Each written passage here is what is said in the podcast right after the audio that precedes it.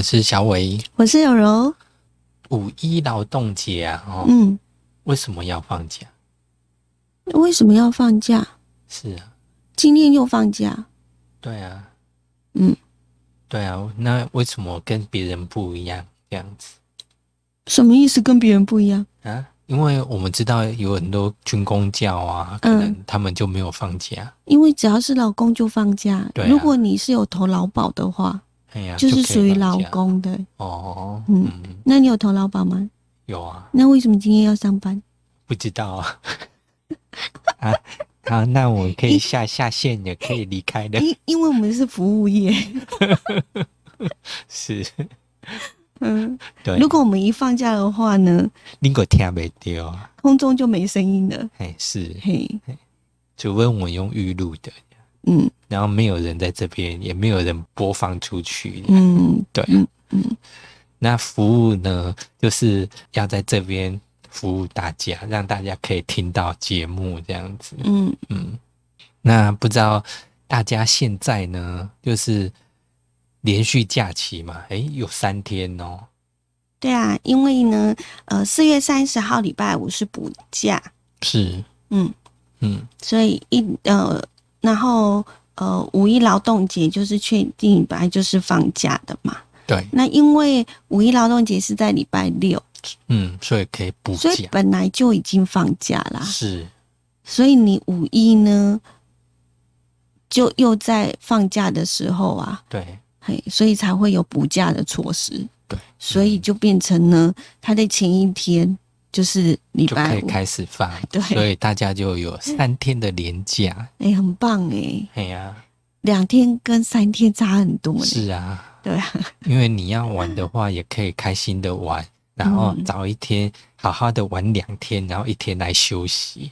对于老公来讲啦，是啊，嗯，学校好像没有哈。对，学校没有，嗯，嗯，像公家机关啊，还有学校都是要上班上课的。对啊，所以以前那种读书的时候啊，吼嗯才会觉得说，诶，奇怪，诶，五一劳动节别人都放假，想说老师你们怎么都不放假？因为你一放假，我就可以放假了啦。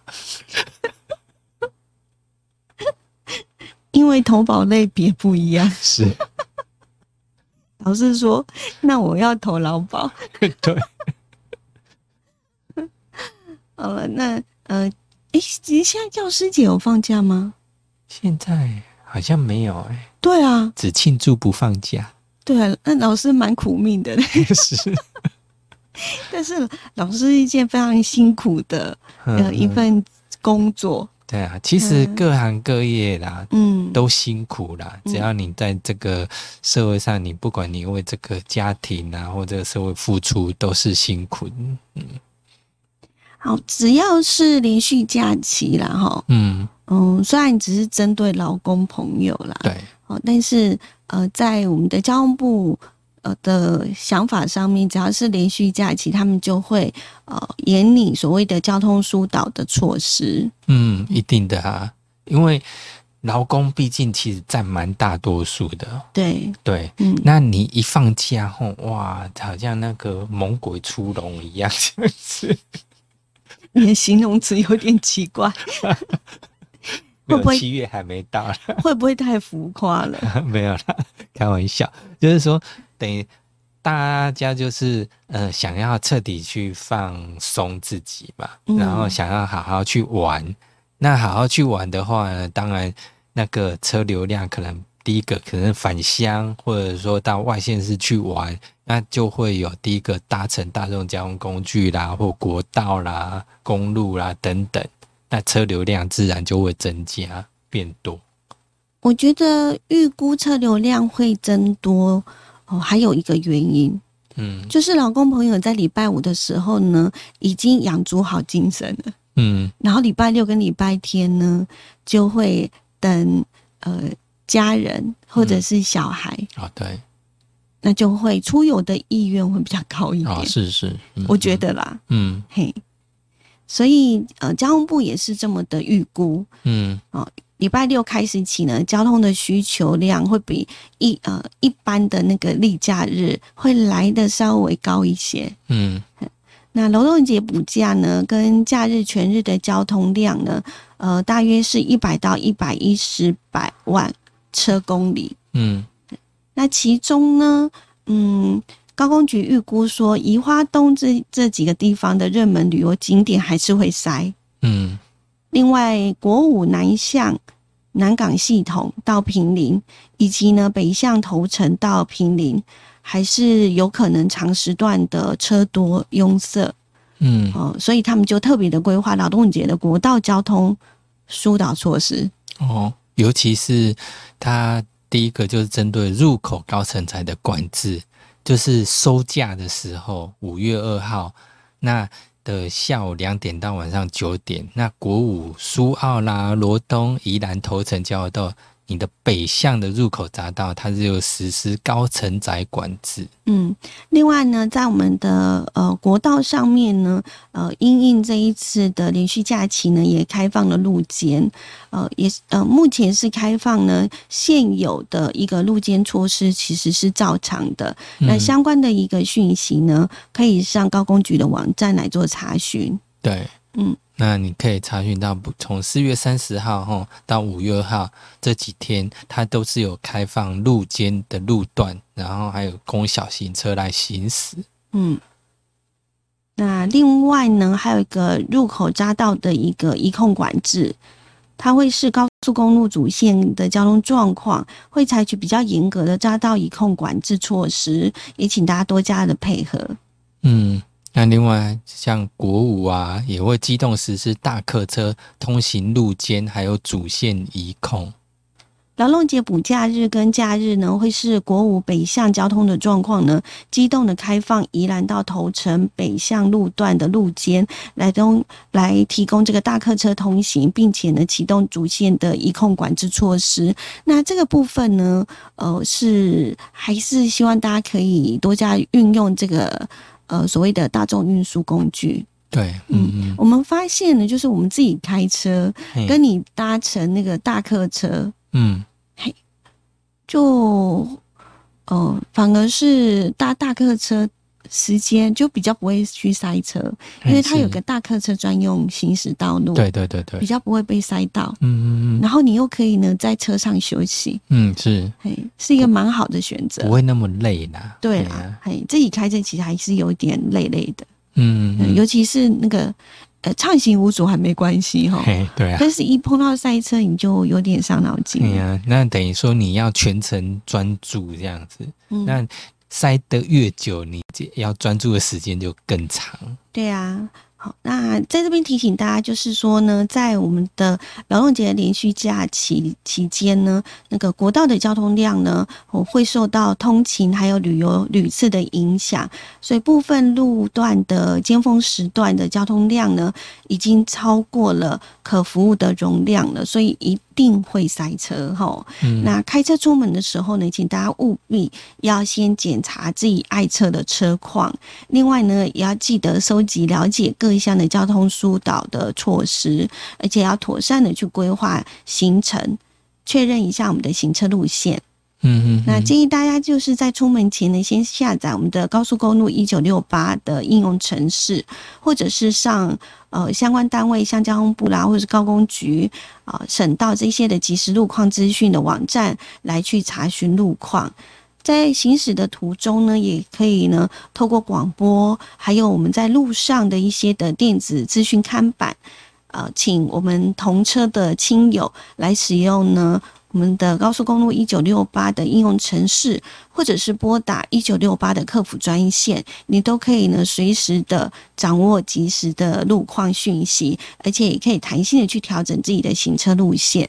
嗯嗯嗯，那记得就是呢，我们可以善用替代道路，避，开那个比较呃卡住的那个路线，嘿嘿，嗯嗯，这样子行车会比较顺畅一点啊。是，那当如果可以的话呢，大众运输工具还是一个蛮好的选择，嗯好嗯。可以呢做一个妥妥善的一个路线规划安排。嗯嗯，嗯。其实像现在哈，每次不管是放假哈，这种连续假期哦，可能或者说所谓的补假日啦、补班日啦，好像常常都会看到有市面上一些卖场啊、店家都会推出一些优惠嗯，来吸引人，这样。对啊，对呀、那常常看到说，哎、不管是咖啡啦、几折啦，或买一送一等等，就蛮蛮多的。嗯，因为是想说慰劳一下我们的劳工朋友，嗯嗯嗯，那其他人因此而受惠。哎、是啊。他当然你去，他不会问你说，哎、你是不是劳工没？嘿，对，反正它最主要是有人来消费比较重要。当然，在有那个劳动节的这个连续假期啊，然后大家会安排一些的呃旅游，嗯，但是我们也知道呢，最近这几天好像疫情的这一个关系对。哈，嗯，可能还是要呢，嗯、虽然在台湾非常幸福啦哈，是你不会被拘束说你被封城，不能出门，不能有去学习，嗯不能去上课，不能看电影，哎，没有到这种程度。嗯，但是那个防疫还是要做好，对，尤其像经过这一年多以来，你看快一年半了呢，嗯，好快，大家都平常一直戴着口罩，然后这么久。说真的啦，现在叫我每天都戴着，其实也有点困难然后。嗯变成说，可能你除了八大类场所进去，哦，我们才会赶快把口罩拿起来。嗯，那通常你去什么参加学习的场域里面，可能也大家都觉得啊，都认识啊，那就随便啦、就口罩就拿起来。但是最近本土案例又出来，我相信大家还是防患于未然，大家还是要把口罩戴起来。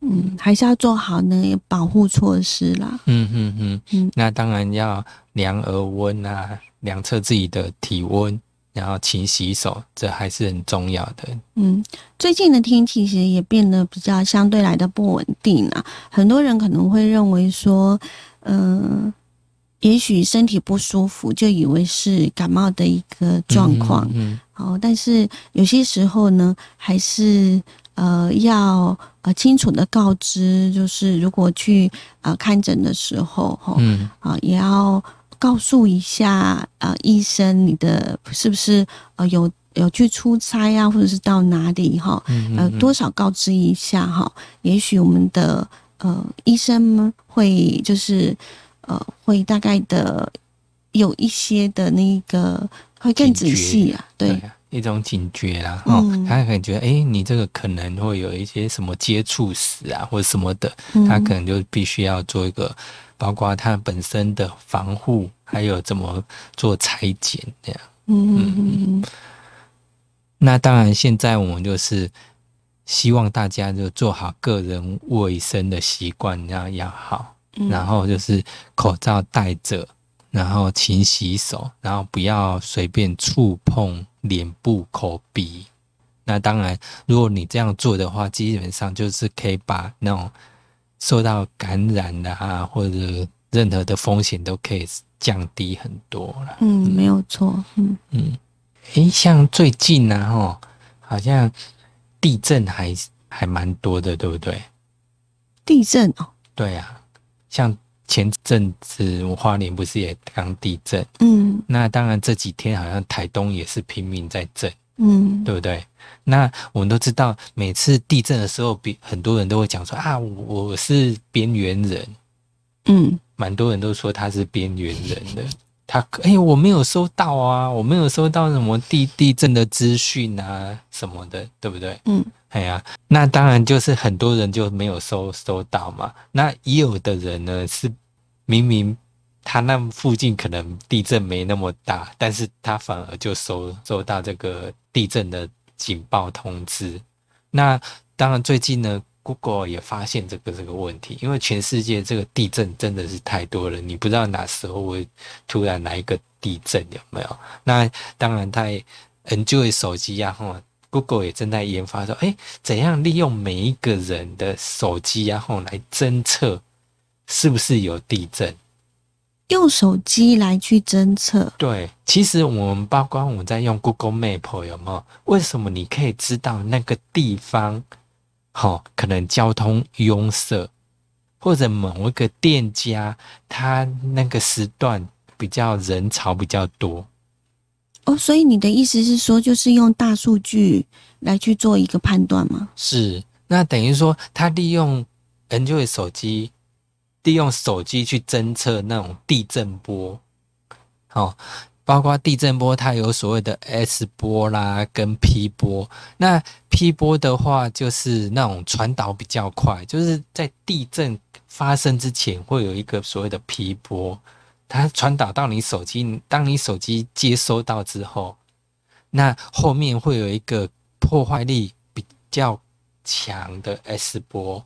那 S 波它，但是它的传导比较慢。